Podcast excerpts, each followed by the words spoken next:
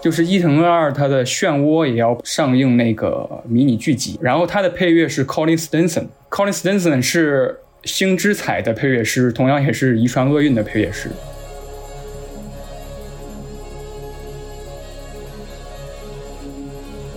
比如说黑黑泽清，黑泽清他很多东西的话都很像是 A 二十四会很喜欢的东西。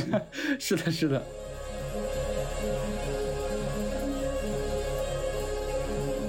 觉得他们新鲜的感觉可能是一种审美审美取向吧。具体从风格来说，我觉得他们的电影相对来说比较偏向两种极端的，要么就是相对缓慢的，要么就是相对快速的电影。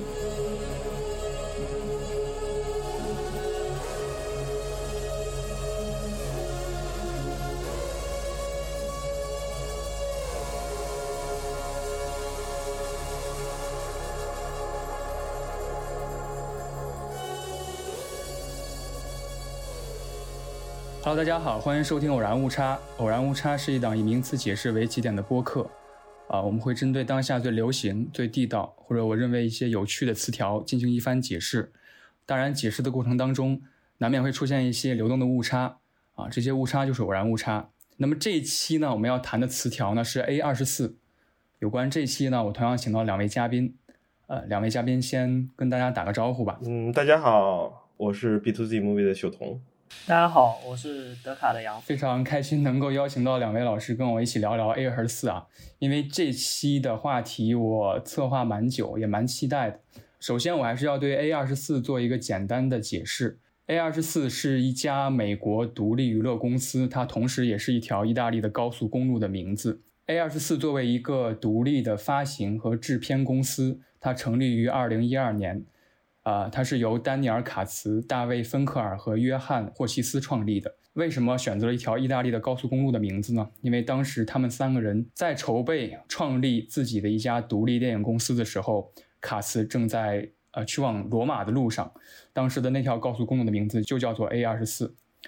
今天聊天的由头呢，也是因为呃前两天有一部我个人认为还蛮好看的电影，就是《瞬息全宇宙》这部电影。它同样也是 A 二十四制作和发行的新片，呃，我也知道两位老师看过了这部电影，不如我们先从这部电影聊起哈，就是你们看完这部电影的感受，啊，以及你们觉得一些有趣的、事后了解到的事儿，我们可以先谈一谈。其实我是，我应该昨天刚刚把整部电影就完全看完，就是因为从一开始这部电影其实就受到了关注，它是一个全华人这么一个阵容的电影，然后。他受到的关注就有点额外的多，然后大家对他的预期也就额外的高。就是一般情况下，这种高预期都会导致一定的反噬。就是你对他期待特别特别高，然后你看完成片之后，然后可能会感觉，哎，片子确实还不错，但是就是你可能会把它想象的有点太好。但是，但是是一部优秀的电影了，就是我个人是喜欢这部电影的，嗯，的就是是一部非常当代的电影，是一部非常当下的电影。呃，总的来说，我是觉得一般啊，但我。看完感受其实是蛮开心的，他用了很多就是相对低俗一点的笑料嘛，但其实还蛮有效的。然后我觉得普通的话，主要是因为它利益其实不是很新颖，嗯，算是比较普遍的那种。家庭的，然后找寻自我价值之类的这种，嗯，就是故事稍稍显得单薄了一点。对，对于他的相对于他的视觉奇观，其实我跟那个秀彤老师一样，我也是很早就开始期待这部电影了，因为我蛮喜欢他的导演的，就是关家勇，丹尼欧关和他的另外一个好朋友，就是另外一个丹尼尔，然后他们两个人之前有一部电影叫做《瑞士军刀男》嘛，嗯。也就像德海杨老师说的那样，其实，在《瑞士军刀男》里边也有一些很低俗的桥段，比如说用屁作为一个动力，然后好像是要前进，在海上前进一样。对我很喜欢那部电影。然后这部电影呢，第一感觉就是我印象蛮深刻的点就是那个 bagel 嘛，那个贝果啊，它好像象征了一种虚无主义，它好像变成了整个片子的一个隐喻。嗯，这让我想到了，其实是呃，其实是另外一个。另外一个东西就是大卫林奇的甜甜圈。哦，大卫林奇经常在各种视频和好像甚至甚至双峰的预告片里边，他也在吃一个甜甜圈。然后他在各种视频里边，比如说在讲冥想的时候，他会说什么超验冥想就是一个甜甜圈，说甜甜圈的洞很深很深，但是那个洞代表着什么美妙宇宙什么的。There's the donut. and there's the hole, and you should keep your eye on the donut. And all the other things that go on, they, they don't matter. What matters is falling in love with a story or ideas and, and realizing those. There's things going on in the world all the time, and some people become obsessed with those. And uh, so your job is to stay focused and hope that the ideas keep coming and you're able to, you know, realize them. But but let's look at the hole instead of the donut. Let's Like- not like- look. Let's keep our eye on the donut. No, but- the but- hole is so deep and so bad. The donut is a beautiful thing. 而且我在事后了解到，他当时拍摄的时候，其实也是一个很当代的手法，因为当时好像是他们在疫情比较严峻的时候拍的，好像有一幕是那个男主还有那个 Evelyn 就在一个车中，呃，然后两个人有一个对话。我事后才从他们的采访当中知道，那个对话是后期剪辑而成的，因为当时杨紫琼是在巴黎，然后杨紫琼身边都是包裹着绿幕，然后他们用 Zoom 拍摄的，就是感觉两个导演拍摄的那种热情跟心还蛮感动我的。其实刚才说起来这部电影，还说起来《瑞士军刀男》，其实《瑞士军刀男》也是一部 A 二十四的电影。我有时候会跟朋友会聊起来，就是我看完这部电影之后，我的第一感觉就是，这仍然是一部很 A 二十四的电影。A 二十四俨然变成了一种电影的代名词。比如说，当我在提起某一个电影有点 A 二二十四的感觉的时候，可能对方大约就知道我所说的什么意思了。两位老师还有没有印象？就是第一部非常喜欢的 A 二十四的电影是什么？有点记不清第一部看的 A 二十四是什么了。或许应该应该是那个应该是女巫，啊而且那个时候也是注意到那个安雅这个演员。啊！当时十九岁，她演女巫的时候很年轻。对女对女巫是女巫是她的那个是是她的首作嘛？安雅自己本身也很喜欢这部电影，她还在那个就是嘴唇里面就是跟牙接缝的那个地方纹了那个女巫的标志，就是那个啊两个 V 组成的那个 W。哇哦，我最早喜欢的应该就是《遗传厄运》吧。嗯从那个时候我还不知道 A 二十四，我就是看到说有一个口碑不错的新恐怖片出了，然后我就去看了。然后我当时就会觉得说，这个恐怖片跟我之前看过的很多恐怖片就是确实不太一样。呃，因为我觉得它就更注重氛围，然后我就觉得我嗯，感觉很好。是的，您提到一个词“氛围”，我觉得可能之后我们会谈一谈那种感觉或者氛围到底是什么。我自己最喜欢的一部，其实谈不上最吧，我都觉得 A 二十四有很多电影我都是蛮喜欢的。其中比较印象深刻的是是《原钻》，也是 A 二十四制作的一部片子。《原钻》这部电影呢是萨福迪兄弟拍摄指导的，他是本·萨福迪和约书亚·萨福迪二人。啊、萨福迪兄弟目前应该算是好莱坞类型片的新贵了。这个片子的故事讲的是作为呃钻石店店主的霍华德，他嗜赌成瘾吧，可以说是，因为原钻的这个片名的意思就是说那些未经切割的啊、那些钻石的原矿，你不知道这块石头里边到底存在着多少的价值。给我印象很深的是里边的一个角色，就是凯文·加内特，他是波士顿凯尔特人的一个超级球星。然后在这部片子当中呢，他也饰演自己，而且片中也大量穿插着他真实比赛的一些视频记录，给我这种感觉很强烈，就是和现实有如此强烈的勾连。而且我看了一个映后的一个采访视频，是采访杨紫琼的，她也有同样的感受。她说，当时拿到这个剧本的时候，她觉得 Evelyn 就是这个《瞬息全宇宙》的主角 Evelyn，是她每天会在唐人街擦身而过的许多许多个亚裔的面孔，她觉得非常非常真实。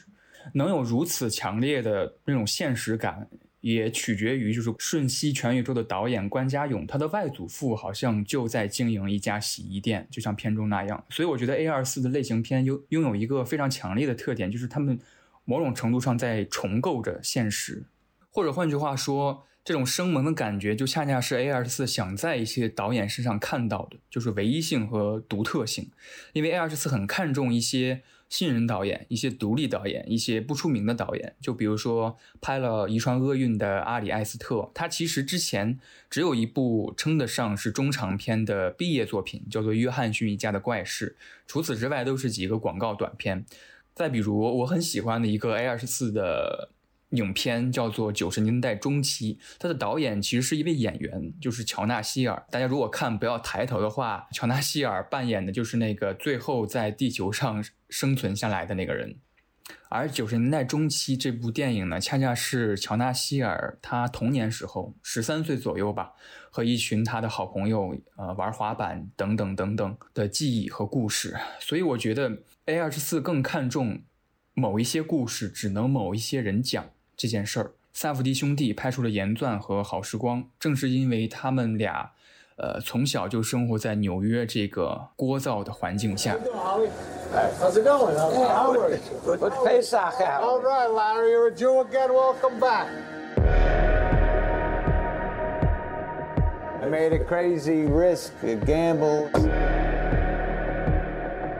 And it's about to pay off. So I want the Celtics to cover. I want the Celtics halftime. I want Garnett points and rebounds. What do you know? I don't know. I just know. What's the dumbest bet I ever heard of? I disagree. 然后再往前倒，可能是一部 A 二十四发行的电影，叫做《皮囊之下》。因为就像德哈的杨老师说的那样，他给我的感觉跟普通的恐怖片或者说科幻片是不同的。《皮囊之下》甚至有一点浪漫。其实我们总会提到的词就是氛围感觉。其实 A 二十四的跟他合作过的一些呃导演和演员也有在提到这种特点，比如说巴里詹金斯就是《月光男孩》的导演，他就形容 A 二十四的整个电影公司的感觉，他他就是说他们不需要知道和了解你讲了什么故事，他们只想知道你讲故事的感觉是什么。所以我觉得感觉是很难。怎么说很难形容，很很难归纳的。我们不如试图 来聊一聊 A 二十四他们形成的自己的风格是什么。其中，我觉得最具代表性的就应该聊一聊他的恐怖片嘛。我之前好像看秀彤老师 B to Z Movie 曾经好像发过那么一篇那么一篇评论。呃，前五年吧，带给恐怖片最大的改变有三个东西，一个是布伦屋，就是 Bloomhouse，一个是斯蒂芬金，一个就是 A 二十四。这个这一段话我都有点忘记了。对，然后所以我其实想问修东老师，您觉得 A 二十四它所发行也好、制作的恐怖片，究竟带来哪些新鲜的气息呢？嗯，主要还是选片的品味吧。就是 A 二四，不管是制作也好，或者发行也好，他们的恐怖片现在都被。就是笼统的归类为一种叫做该高概念恐怖片的一个东西。这个词其实就是一个新词，但我个人认为实际上还是一个老概念，就是把就是所谓的 art house horror 重新又说了一遍，就是一些比较有作者性的，然后比较有艺术质感的一一些恐怖片。而这些恐怖片实际上一直以来它都是存在的，就是从七十年代开始，它其实就是一直存在的。然后它只不过是没有那么类型化，就是它并不是完全按照类型片的呃标准和类型片，尤其是欧美类型片的商业套路而来拍的。A 二十四有一点点像。像为这这这些电影找到一个组织一样的这种感觉，但实际上这十几年，嗯，就是从可能一零年开始，或者从一二年开始，就最近十年，这类恐怖片实际上是逐渐变多的。然后只不过里面 A 二十四像一个桥头堡一样，它变成了这些恐怖片中的一个组织，就是说它在有规划、有计划的，然后有自己独特筛选方式的，然后呢来把这些恐怖片筛选出来，然后再把。它推向观众，推向市场。对，包括，呃，之前我好像看德卡德杨老师在评价《瞬息全宇宙》的时候，他用了一个类似的形容，就是说这本该是 漫威宇宙该做的事情。因为我之前看呃好莱坞报道，曾经这样形容过 A 二十四这个 logo，它意味着什么？他说 A 二十四 their logo means something。他说这个 logo 俨然形形成了一种变形的 IP，他们不是我们。理解的那种，比如说漫威每天啊每年会产出续作，然后续作的续作，A 二十四本来就是一个 IP，你可以认为像《遗传厄运》《女巫》《仲夏夜惊魂》这样单独的电影作品，其实都在围绕着他们恐怖片的宇宙一样的感觉。所以我想知道，他的杨老师在观看 A 二十四的恐怖片，还有它的片的时候，有没有觉得一种新鲜的感觉？这种新鲜的感觉是什么？我觉得他们新鲜的感觉可能是一种审美审美取向吧。嗯呃，如果具体从风格来说，我觉得他们的电影相对来说比较偏向两种极端的，要么就是相对缓慢的，要么就是相对快速的电影。然后另外就是，就像之前守彤老师说的嘛，他会比较强调高概念，就是每他很多恐怖片可能每次都会设设计一种相对不会特别主流的一种文化，比如说像女巫的那种神话故事啊，或者像灯塔，可能在选材上确实是独具匠心吧。呃，然后另外是在制作方面，然后我觉得他们，比方说在美术啊或者摄影这方面，我觉得比很多主流电影可能更注重这方面。是的，是的。就您刚才提了他们对特殊人群以及多元文化的关注，而且就好像刚才我们讨论的那样，它其实 A 二十四在有自己的选片策略和选片风格的时候，它渐渐的形成了自己的惯性，就好像我们刚才提到的，选择一些高概念的故事来打造，然后选择一些选择一些特殊人群，比如说《月光男孩》讲的是呃少数族裔甚至是同性之间的关系，然后《红色火箭》呢也是一个肖恩贝克的新片，它讲的是个过气了的成人片的演员他的故事。然后多元文化探索，就比如说《瞬序前宇宙》是一个亚裔的故事。之前还有一部口碑很好的《别告诉他》，也是讲了一个亚裔的故事，在美国生活的一个亚裔女孩。然后她回家之后，她和她的家人们都选择不告诉她的外婆吧，应该是呃绝症这个消息。然后还有一个很重要一点，其实就是他们对和导演的合作以及和明星演员的改造。我觉得这个这一点让我印象蛮深刻的，就是他之前还有一部我蛮喜欢的电影是《龙虾》嘛，呃，我很喜欢的导演是希腊仔，然后他的作品也都是比较有自己特点、比较有自己风格的恐怖片。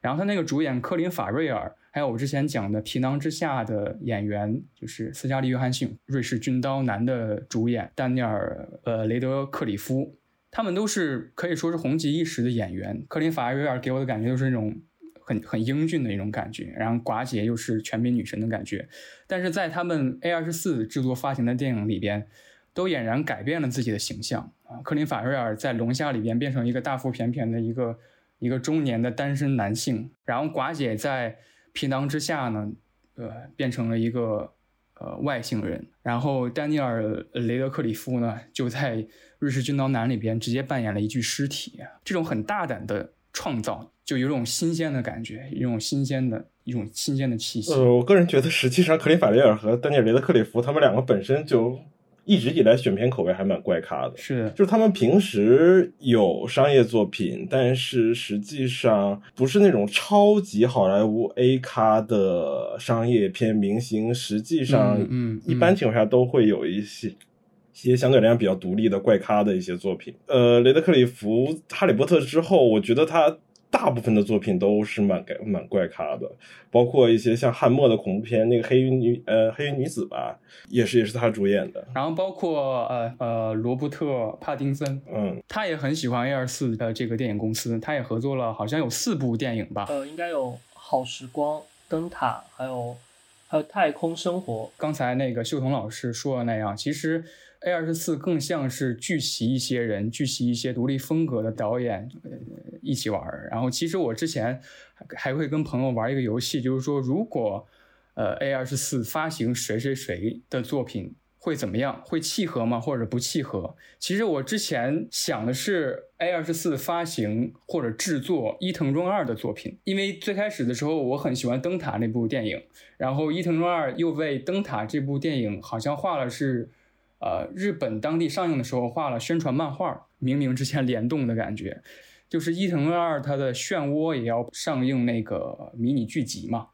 是那个 Adult Swim 会出对，是动画版的动画版的漩涡，然后它的配乐是 Colin Stinson。Colin Stinson 是星之彩的配乐师，同样也是遗传厄运的配乐师。嗯，对的。对我当时很喜欢漩涡的那个预告片的给我的感觉，我觉得音乐非常好，然后一看是 Colin Stinson，然后就就让我回想起当时看一串厄运的时候的一点感觉。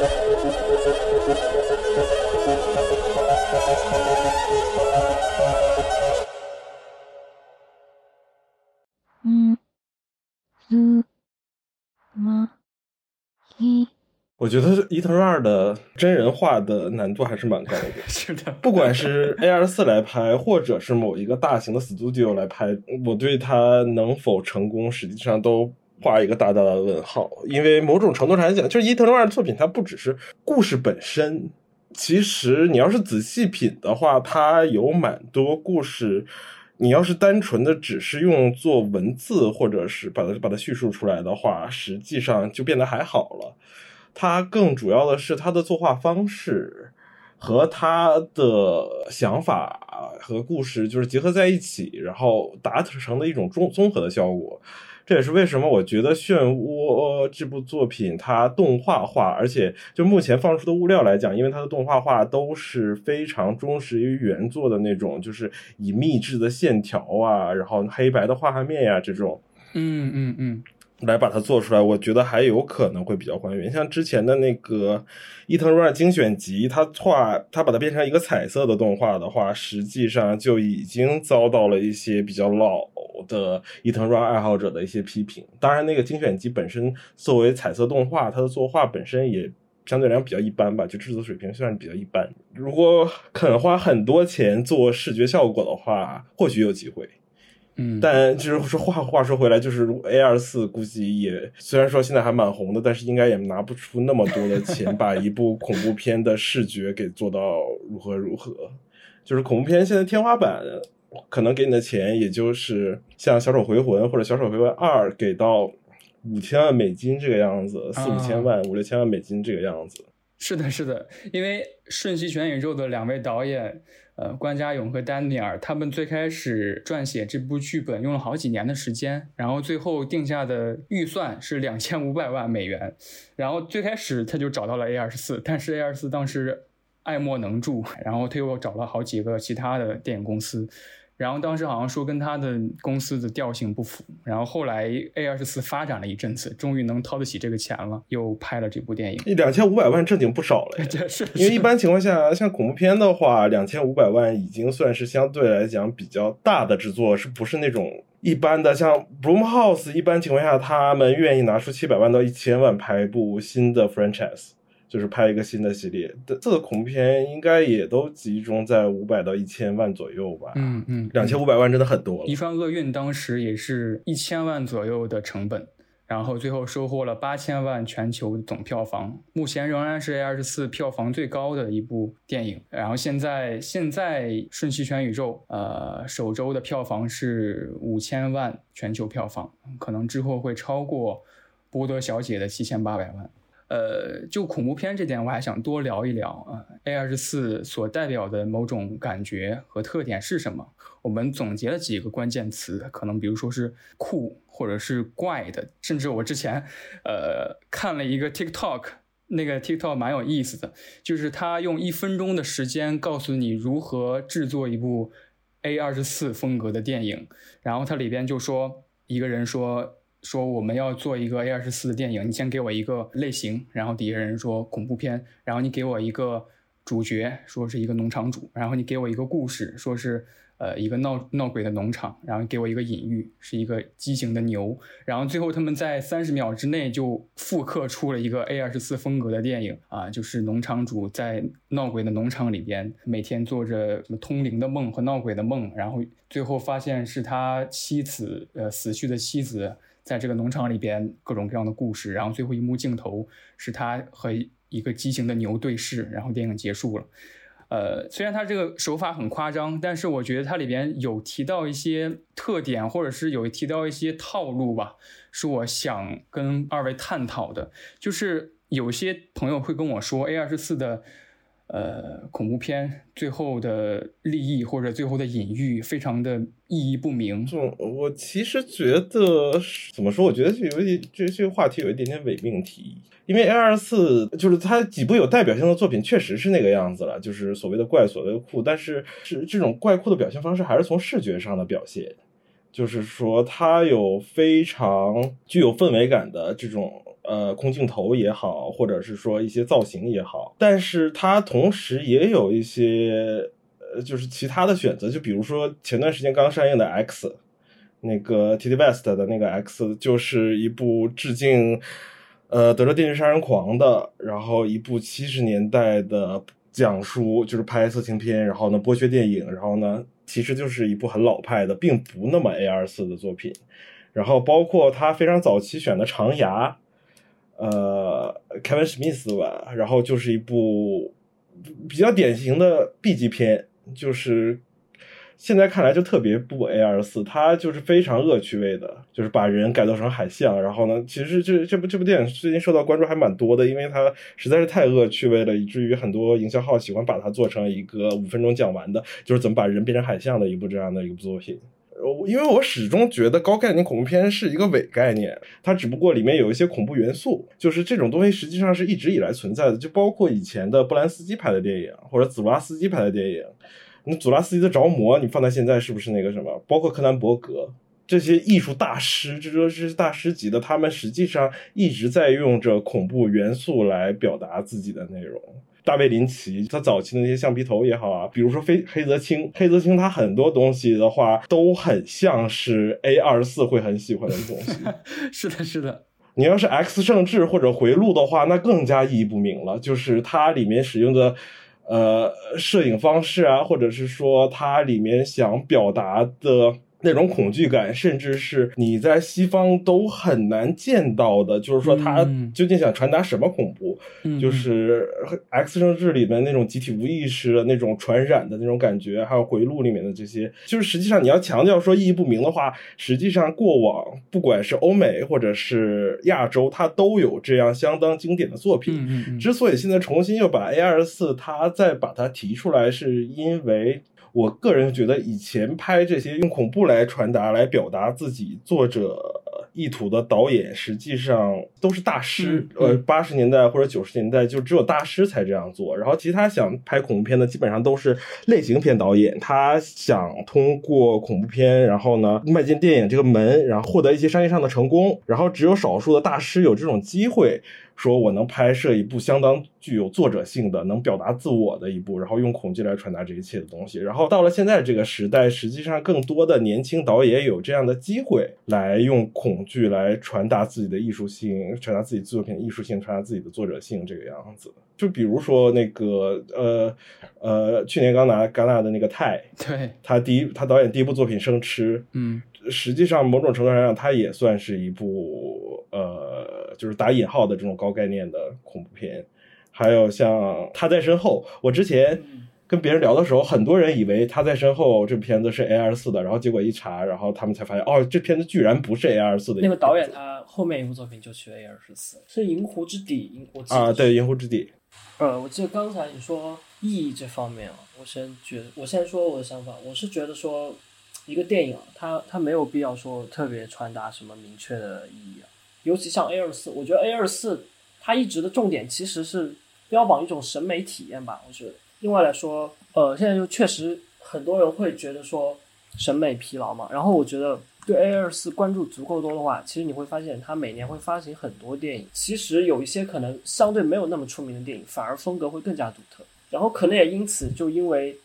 更独特，所以它更独立了。然后相对更主流的反而就是。呃，更符合人们心中对 A 二四的典型期待的那一类，就可能，我觉得在这样可能也是算是一种恶性循环吧，就会让人觉得有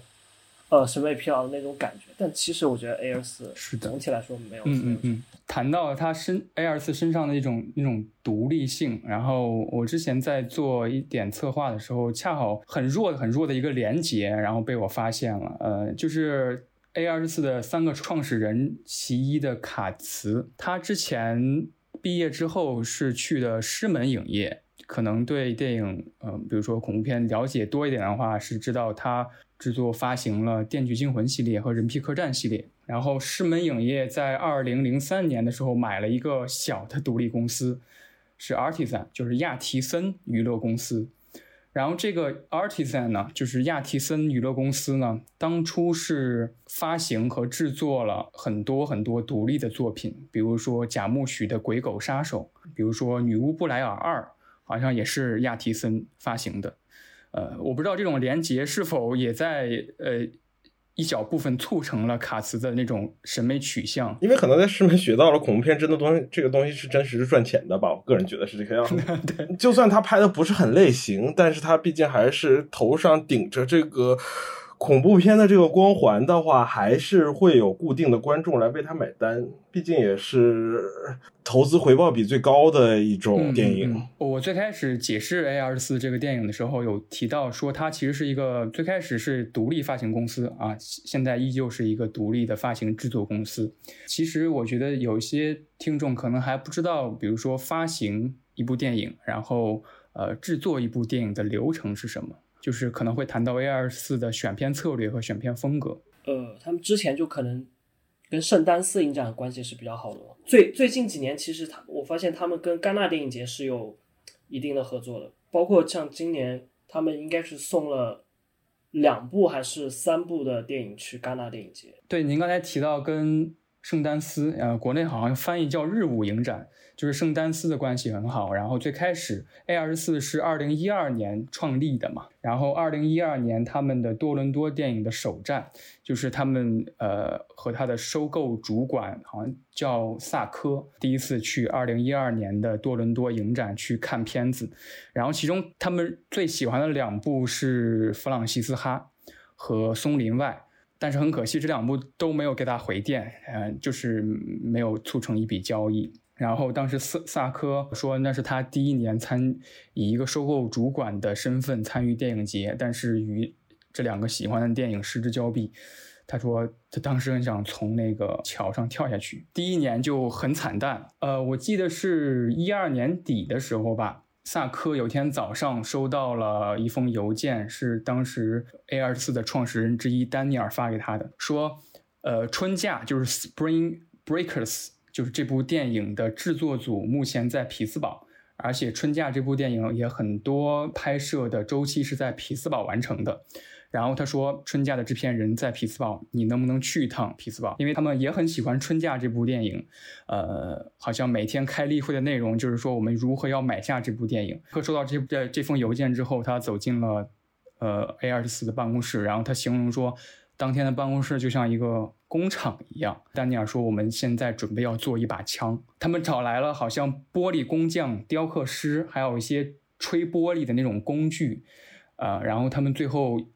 做出了一把玻璃的手枪，然后把春假的名字就是 Spring Breakers 的字样刻在了上面，然后准备让萨科去那个 匹兹堡送给当时的制片人。他说：“简而言之，最后促成了春假这笔交易，然后春假也。”也成为了 A 二十四好像是第一部赚钱的电影，奠定下了一定的口碑。所以 A 二十四初期就是其实比较土法上马的吧，就是喜欢一部电影就非常刻苦的跟他能够产生联系。然后接下来我想谈的一点是 A 二十四电影里边还有一个比较典型，然后比较具有特征，然后让人印象深刻的一点就是它。它电影里边带有的那种迷影特质，我觉得二位可以先解释一下迷影是什么概念，或者是它意味着什么。我个人其实没有很喜欢这个词，就像那个《瞬息全宇宙》里面，能算得上迷影吗？因为我可以就是一换一种称呼的话，它可以叫做玩梗，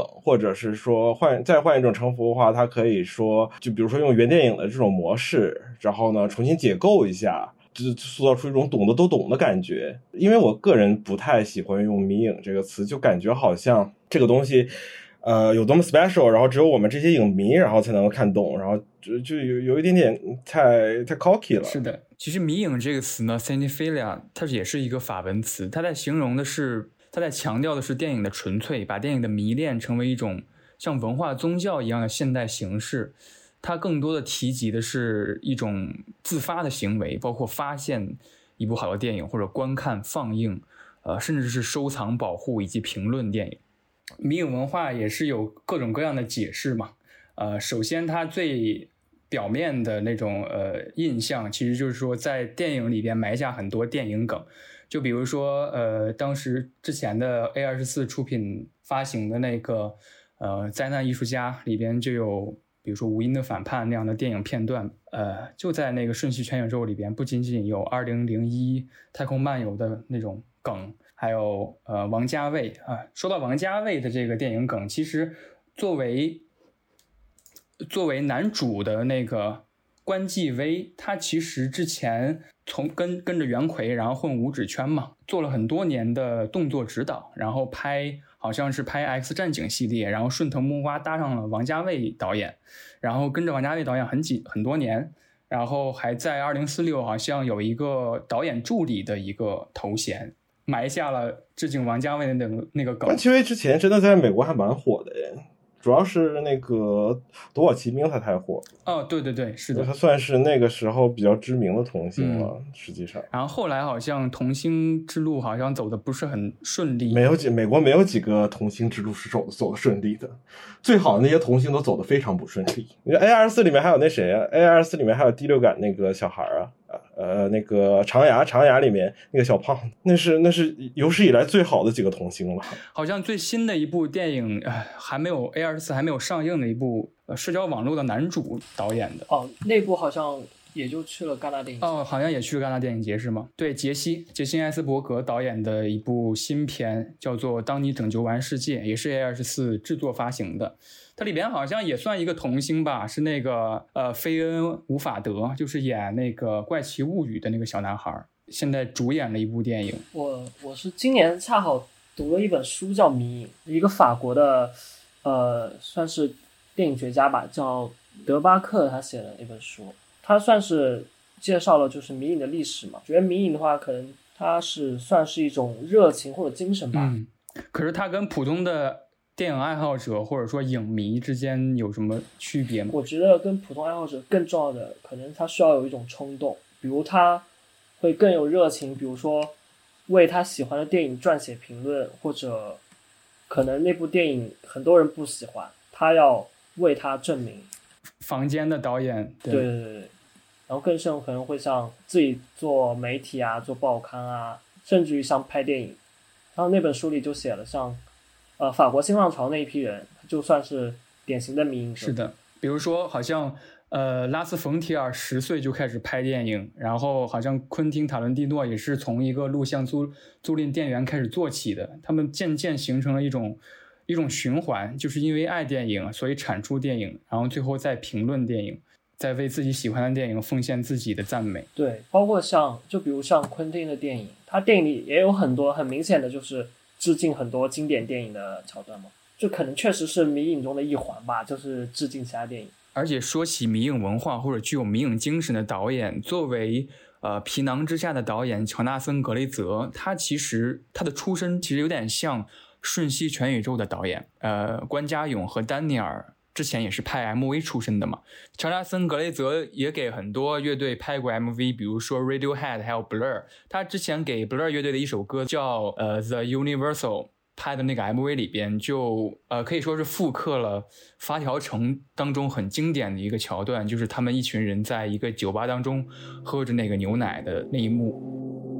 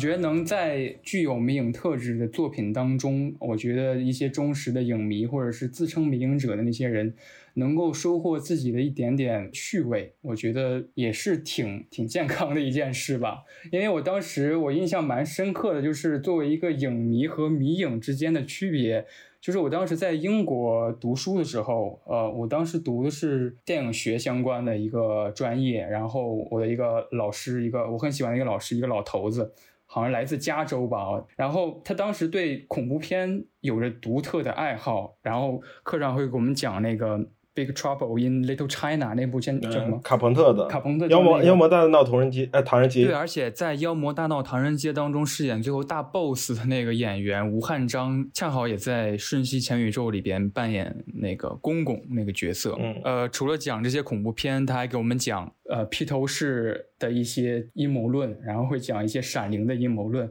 然后当时我记得印象很深，就是《闪灵》的续作嘛，算是续作，就是那个《睡梦医生》。上映的时候，然后我第一时间去看了这个电影。的看完之后，我跟这个老师说：“我说他叫 Kevin 嘛，我说 Kevin，我去看了《闪灵》的第二部，所谓的续作啊，我推荐你看。”然后他当时跟我说：“他说好的，等 DVD 上映了，我再买一一盘 DVD 看。”呃，然后我问及为什么就是电影在电影院上映的时候你不去看，然后要买来就是要买 DVD 来收藏。然后他说建立自己的 DVD 资料馆是具有迷影精神的一一种举动。所以我觉得“迷影”这个词在我这儿目前还是一个比较美好的形象。我有我很好奇，他如果要是买了这张碟之后，他不喜欢，对 所以我当时也没有告诉他说，其实这个电影也不值得收藏。不能抱着看《闪灵》的心态去看《睡梦医生》啊。就是它只是故事上的某种程度上的承接，还蛮独立的。就是它是一部典型的类型片，而且弗拉纳根他本身也是作为一部类型片导演来讲，他是手法上也好，或者商业上也好，都是非常成熟的。因为《闪灵》的名头实在是太大太大了，就是它是一它是一一座山，你想去承接它，然后来讲好这部故事。实际上真的是一件几乎不可能完成的任务，甚至不觉得库布里克本人他拿到史蒂芬金个人的这个这个书的续作文本，他自己能不能拍好这部续作？但是你又没办法，因为你他是《闪灵》的续作，他是这部电影最大的一个卖点。所以你就没有办法绕开它。就是史蒂芬金甚至都已经吹到了说，就是因为史蒂芬金本身非常讨厌《闪灵》，就是基本上每隔一两年就要骂他一次了。对对对对对。然后史蒂芬金甚至为了安利《睡眠医生》，然后他说我在看了《睡眠医生》之后，我对于《闪灵》这部电影某种程度上达成了和解，释怀了。对对对，这么说，我觉得就是 A 二四作为一个独立发行公司来说，它其实。在初期的时候，确实有很多不易。哎，这让我想到贾木许在谈论电影发行的时候，他说电影其实就是一个很古老的欺骗，很古老的诈骗。他在不给你一个事物的全貌的时候，要要让你先掏钱去为整个事情买单。你说这个，我想起来，我曾经在一个节目里面听到马未都说一件事情，然后他说他给电影起了取，就是他想了一个小窍门儿。他的意思就是说，给这个电影一上来是充，类似于像充卡一样的。就是你进去之后，比如说你消费了多少分钟的话，然后呢，他就扣多少钱。就是中途可以离场是吗？对的，就比如说我看了这片子看了五分钟，然后觉得我看不下去了，然后可能就是六十块钱电影票，然后呢可能也就花了一块钱，然后我就走了。呃，那些电影发行，然后那些电影发行方就说这个这个主意可能会害死所有的那个制片方。我觉得这跟您刚才提到的就是 A 二四电影或者现在当下的一些当代的恐怖片的，就是高概念那种。这种这种现象蛮契合的，而且我当时在看那个《瞬息全宇宙》的那个导演的，呃，算是评论音轨嘛，他就会评论最开始的一一段戏的时候，他说他拍这段戏的时候，最开始的那个呃宇宙跳跃其实是一个说明书，就是告诉你如何看整部电影。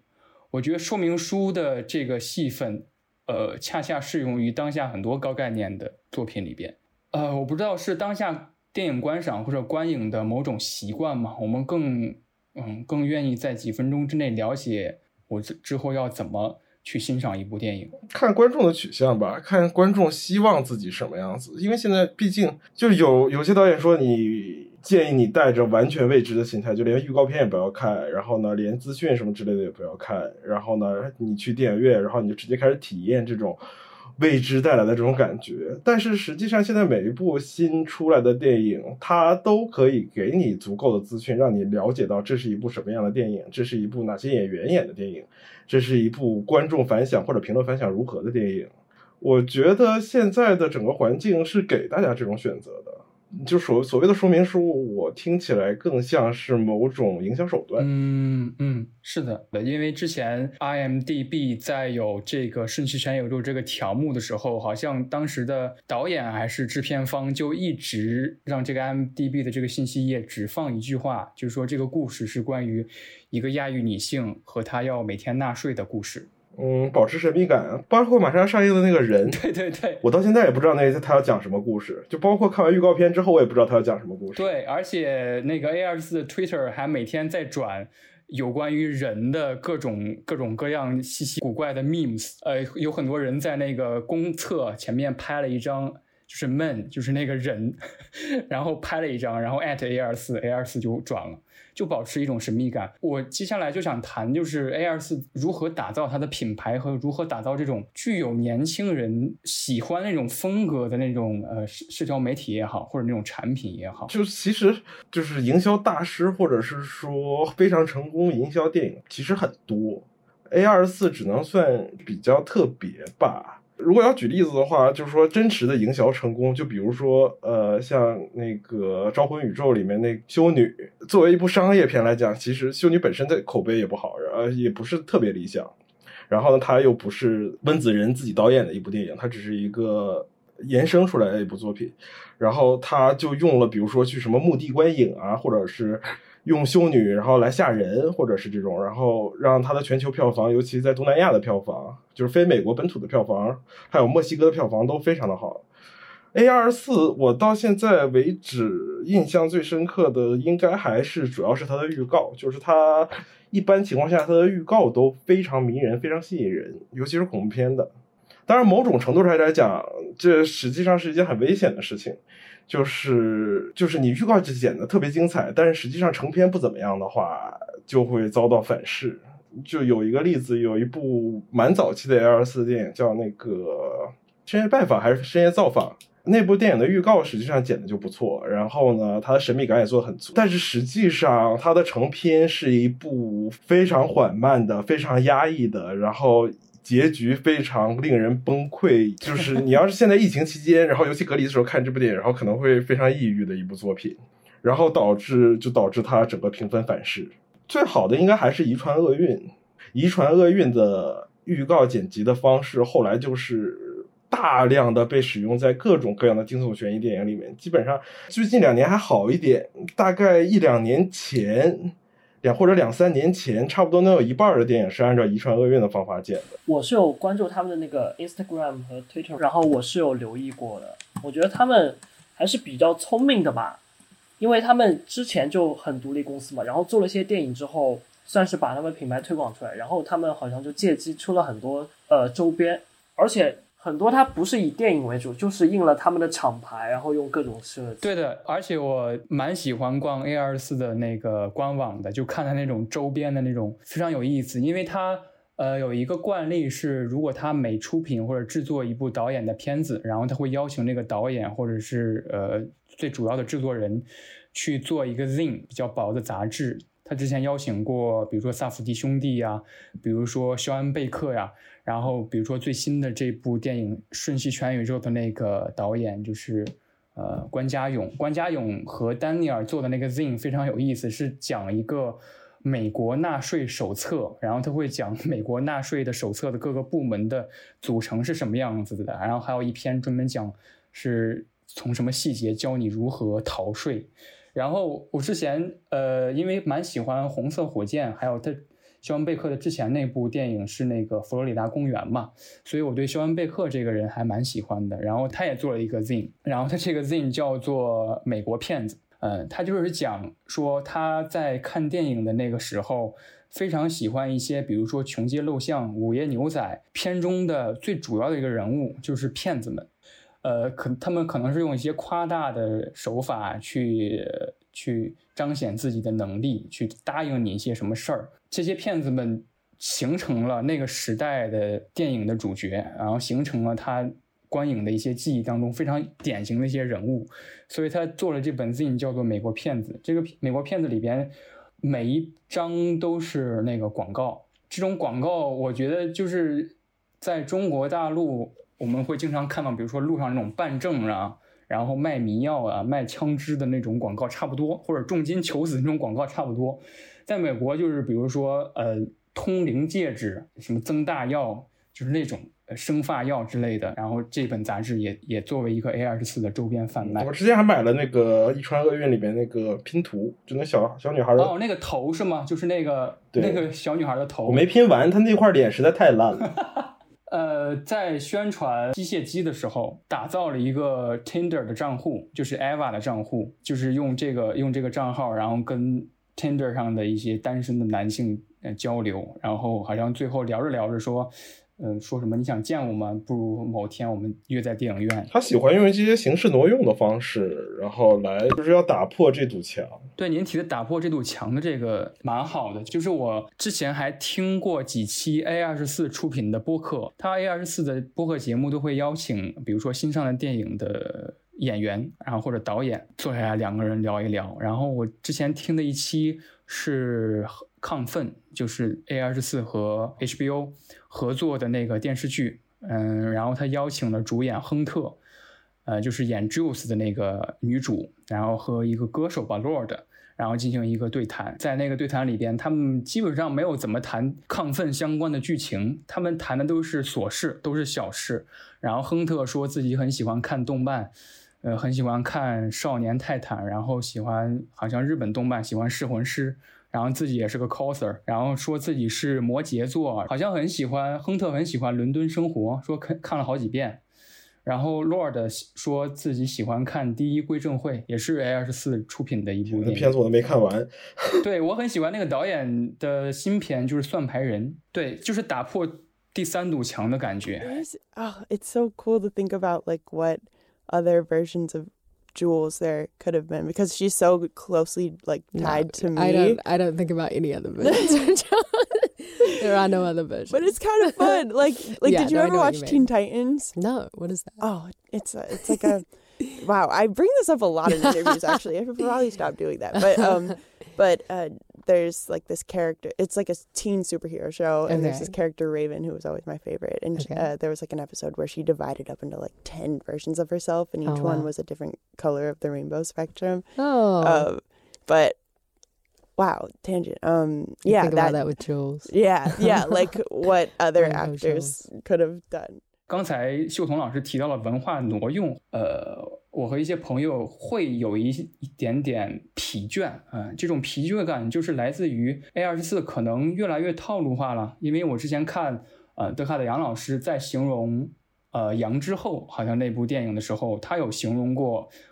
A 二十四的电影可能形形成了自己的一种自洽。首先去选择一个少数群体，然后再注重技术。展现一些视觉奇观，好像就完成了一个能够获得好评的 A 二十四的电影。我个人觉得 A 二十四实际上并不是在用做电影公司的方式来做来呈现 A 二十四，实际上它是在用呃做品牌的方式来呈现 A 二十四。然后它如果要是做品牌的话，那它就需要有固定的，就是要有自己的调性。因为我们作为一个观众来讲。我们在看 A 二十四的时候，到底是在期待着什么？就是绝大部分的观众，他是不是说因为这是一部 A 二四的电影，我才会去看这个片子。就是实际上你你的你的预期是什么？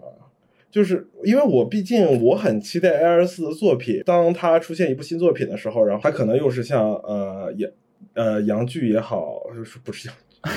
那是 杨仔，杨仔，杨仔，杨剧，杨杨剧，杨剧是那个台湾的一名，对，然后他可能就是那种我觉得我不太想看到的那种 A 二四的作品，他有很特别的设定，然后呢有比较惊艳的视觉，但是这个故事。相对来讲，并没有多么 special，但是我同时我又期待着说，我是不是能看到像《遗传厄运》或者像《女巫》这样的作品？就是您说的这个意思，有点像有之前有个论调说 A 二十四的那种内容融合的那种 logo，因为它在预告片也好，或者在片头也好，它会进行一些内容内容融合上的 logo 的变形，说那种 logo 一出来之后。就会有一种巴甫洛夫的效应一样的感觉，就在形容说影迷可能已经校正了自己的期待，或者校正自己的那种心情去面对一样一部电影。无论怎样，我们终究是在看一部二十四的电影，它终究是接下来两个小时不会给我太沉闷的感觉。嗯，呃，刚才就守彤老师他他刚才提到杨仔，然后杨仔的话其实。它是一部冰岛电影嘛，然后它是先是在戛纳上首映的，然后之后是被 A 二四买了，然后所以我现在就会有一个问题，我就是想说，A 二四现在可能是它一方面它自己出产电影，另一方面它可能会在世界范围就是找寻到跟自己风格类似的电影，然后收入麾下，然后再去发行。我觉得这样就可能会更容易陷入一种呃风格的同质化。然后另外我我可能有一个疑问是。呃，去 A 二四拍电影的导演，他们究竟是是去了厂牌之后变得 A 二四化了呢，还是因为 A 二四觉得他们契契合自己的风格，然后才同他们合作？我觉得我对 A 二四的期待确实是没有前几年多了。对他们作品来讲，就是那种没有名的导演，就确实没有更为更加特别的风格了。但他们就最近几年也会跟一些就非常有名的导演合作嘛。哦，因为我觉得这些导演可能相对会更容易保持自身的风格，而不是去主动融入他 A 二四厂牌的风格。然后像今年的话，呃，他们有像跟合作那个美国的女女导演叫赖卡特，然后像法国的克莱尔德尼这些，呃，比较值得期待。就给我感觉 A 二四它有一点点，实际上像一个买手店一样。就是或者，但是其他电影公司实际上并没有这么像买手店。就是如果你这就是，假如说你经常去逛买手店的话，你就知道，就是说我要去买手店的话，我可能会期待着我要买到一个什么样的衣服，或者是什么样的包，什么样的配饰。它可能是一个暗黑系的买手店，然后它可能是一个呃复古的一个买手店，它可能是一个极简主义的这么一个买手店，然后。这个买手店，他也会去，比如说，然后他各个电影节也好，然后就变成了各样各种各样的时装周，然后他是巴黎时装周，他是米兰时装周，然后法国法国就是那个戛纳，然后意大利就变成了威尼斯。我到时装周上面去，然后我是去采购的，在这个时装周上面，或者说在在电影节上面，然后呢，我采购符合我们这个买手店或者的调性的这么一个商品。然后，但是有的时候这个采购商他可能会想说，哦，我们店里需要一些不一样的东西。就是顾客来到我们买手店来，他有些顾客是说我是特地奔着这个买手店里面卖的东西来的。然后我也希望说一些顾客来到我们买手店之后，然后他可能会说哇，你们买手店居然还买了这个品牌的一些东西，或者是这个调性的一些东西。然后他可能陈列在一个特殊的专柜里面这个样子，然后会给一些惊喜。我觉得这两个方式实际上都是 A R 四需要所维护的，就是说它需要有固定的这种。品牌的粉丝，然后来消费它的这些作品，然后它也需要着说有呈现出一些不一样的东西，然后来带给他呃粉丝一些惊喜也好，或者是来招揽新的顾客也好。对，而且我其实不是很喜欢之前某些文章来解读 A 二十四这个公司的时候用的一个词叫做“好莱坞的破局者”啊，我觉得。Air 四这种独立发行制作公司，它发展的很好，拥有自己的固定粉丝群，它恰恰印证了一点，就是电影行业它是允许呃大中小各种各样形式和风格的电影发行和制作公司存在的。刚才那个德卡德杨老师其实提到了，就是也就是下周吧，二十七号会亮相戛纳电影节的一个新片，就是凯利莱卡特。我也很喜欢这个这个导演的作品。他上一部作品是就是《第一头牛》，也是 A 二十四发行的一部电影。《第一头牛》不是那种很典型的 A 二十四的电影，它不是在给你展现某种奇观，或者是刻意展现某段历史。我觉得也是凯利莱卡特的这个作者性使然。